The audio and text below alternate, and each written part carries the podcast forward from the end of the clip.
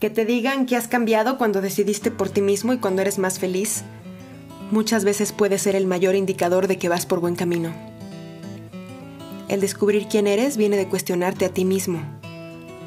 Cuando empiezas a formar tu propio camino y este es diferente al de tu familia, ten por seguro que hay gente a la que no le va a gustar. Mi madre siempre ha sido fan de los dichos y ella decía una frase que era, lo que uno no puede ver en su casa lo ha de tener. ¿Y qué haces cuando eso que tu familia no puede ver es justo lo que tú eres? Al principio da miedo. Y hay mucha gente que se queda fingiendo por temor al rechazo de sus seres queridos. Pero cuando entiendes que el amor no se trata de esperar que te amen de regreso, te das cuenta que la única manera de ser pleno es decidir por ti si alguien te pone todas las condiciones del mundo para quererte, quiero decirte algo con toda la seguridad. El error no eres tú. Qué absurdo entender que el amor es realmente algo tan simple y los seres humanos lo vinimos a llenar de cláusulas dictadas por el ego y los miedos. Gracias por escuchar este podcast. Yo soy Lulu Mena. Puedes seguirnos en nuestras redes sociales y ponerte en contacto con nosotros. La información está justo en la descripción de este episodio. Si a ti te sirve, si te sana, ayúdame a compartirlo. Bienvenido a Relatable.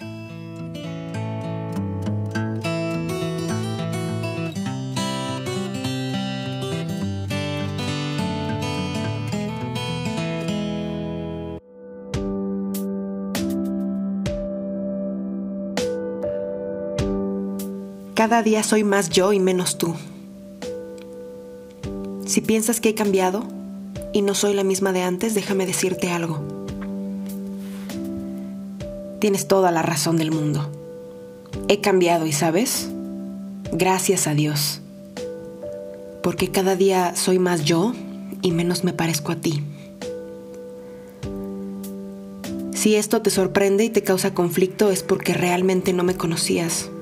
Nunca me conociste. Conocías una versión de mí que estaba hecha para cumplir tus expectativas. No era yo. Esta, querida familia, soy yo. Si tú me lo permites y me miras con amor, me encantaría presentarme contigo. No me parece para nada demasiado tarde hacerlo 33 años después. ¿Esto que ves? ¿Esta persona que no está de acuerdo contigo? Que no piensa como tú. Esta persona que ya no pone a otros en primer lugar antes que a ella misma. Y que en muchas cosas es la representación de lo incorrecto o de todo lo que está mal para ti, todo aquello a lo que siempre le tuviste miedo, lo arriesgado, el hablar con groserías, la homosexualidad, el feminismo, el estar a favor del aborto y que una mujer decida sobre su cuerpo en lugar de que decidan otros. Todo esto que ves soy yo. Tú podrás pensar que alguien me lo metió en la cabeza, que alguien me pervirtió, que me alejé de Dios.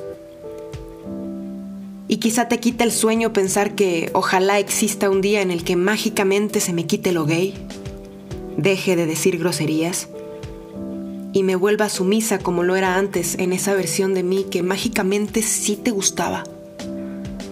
En esa versión que no te incomodaba, que no te retaba. ¿Que no esperabas eso de mí? Pues ¿qué esperabas? ¿Por qué esperabas? Yo no soy un jueguito de cables al que le picas un botón y sabes perfectamente qué va a lanzar, qué va a pasar. Ni siquiera yo sabía quién era adentro de ese cuarto con tus expectativas en forma de paredes apretándome, mirándome todo el tiempo.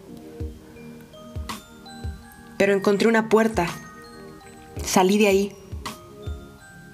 y empecé a personalizar mi vida a mi antojo cuando me di cuenta que se podía ser capaz de decidir y que yo me lo estaba perdiendo por ti, por ellos. Mi esencia siempre estuvo ahí como una oruga a la que no dejan nacer 15, 20, 30 años después. Pero poco a poco se fue cayendo esa envoltura que tú me pusiste. Bien parecida a ti, a tu imagen y semejanza, y me hiciste además creer que era yo. Y me lo creí. Por mucho tiempo vi cosas que no me cuadraban y no entendía otras, pero me lo creí. No había tiempo para cuestionamientos, nunca hay tiempo para cuestionamientos cuando tienes altas expectativas de otras personas por cumplir. Hay además un contrarreloj que se activa antes de que empiecen a llover los señalamientos y las culpas. Porque esas personas no se pueden estar quietas si ven que te sales de las líneas. Si estás adentro de ellas ni te pelan, solamente se prende el foco rojo cuando estás afuera. Y cuando estás afuera, no se atreven a escucharte, a verte, a conocerte. Pues no que me amabas. ¿A qué le tienes miedo? ¿A conocerme? ¿A descubrir que hay otras formas de vivir diferentes a ese modelo que tú has pensado que es el único que existe? ¿A haber estado equivocado? No porque yo tenga la razón, esto no se trata de tener la razón y ni siquiera quiero tenerla. Simplemente somos diferentes. Mira que no soy yo quien piensa que hacer las cosas en la vida tienen una forma absoluta e incuestionable. ¿Tienes miedo? A alzar la mirada y darte cuenta que frente a ti hay un océano, mientras tú has estado dando vueltas en un cubo de agua. Cuestionarte no significa hacer menos la vida que has tenido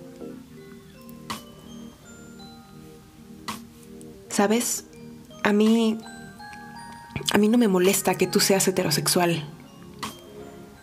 Si tú eres mujer y te gustan los hombres, a mí por qué chingados habría de importarme. No me molesta que cuando tenías mi edad ya estuvieras casada y con hijos, así tuvieras 8, 10, 1.